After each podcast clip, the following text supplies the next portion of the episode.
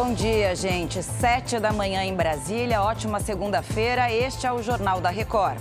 Incêndio de grandes proporções atinge depósito no Porto de Santos, litoral paulista. E morre em São Paulo o empresário Abílio Diniz. Todas as informações agora no JR.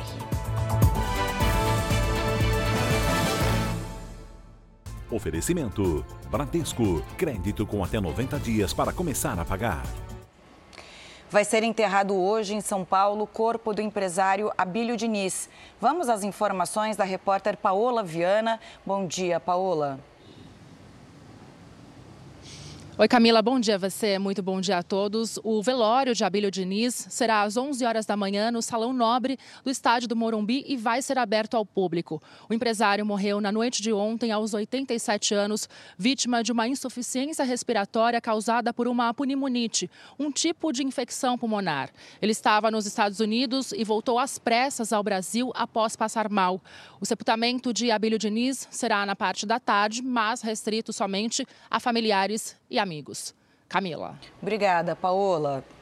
E olha, de São Paulo a gente vai a Brasília porque o Congresso Nacional retoma os trabalhos hoje. Conversamos com a Lívia Veiga, ao vivo. Lívia, bom dia. O que está previsto para essa semana?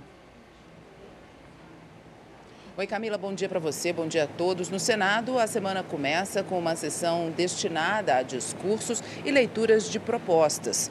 O plenário da Casa deve, inclusive, votar o projeto que acaba com as saidinhas temporárias de presidiários. Na Câmara, a semana começa com uma reunião para debater as perspectivas para 2024. Entre os temas em pauta está a proposta de emenda à Constituição que limita os poderes de ministros do STF. Camila. Obrigada, Lívia, pelas informações. E olha, a Rússia divulgou que assumiu o controle de uma importante usina na cidade ucraniana de Avdivka. O local era considerado um dos últimos pontos de resistência na região. O anúncio acontece depois de um final de semana de confrontos que terminou com a retirada das tropas ucranianas da usina. Bandeiras russas foram colocadas em diferentes pontos da cidade. Essa é considerada uma das maiores vitórias da Rússia na guerra. O conflito entre os dois países completa dois anos, no próximo dia 24, próximo sábado. E voltando ao Brasil, um incêndio atinge um depósito da Receita Federal em Santos, litoral de São Paulo. A gente vê aí a, a, essa cortina, essa grande fumaça preta, de acordo com as informações do Corpo de Bombeiros, 10 viaturas foram deslocadas para a região para combater as chamas. Ainda não se sabe como esse fogo começou, até o momento não há informações sobre feridos. A gente acompanha, claro, tudo para você. As chamas começaram durante a madrugada, não havia funcionários trabalhando no local, mas, de fato, essa segunda-feira começa com um trabalho difícil ali para o Corpo de bombeiros, para os bombeiros que foram deslocados para lá, porque esse incêndio é de grandes proporções.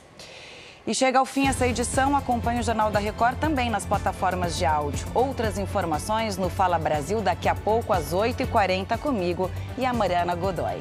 Até já!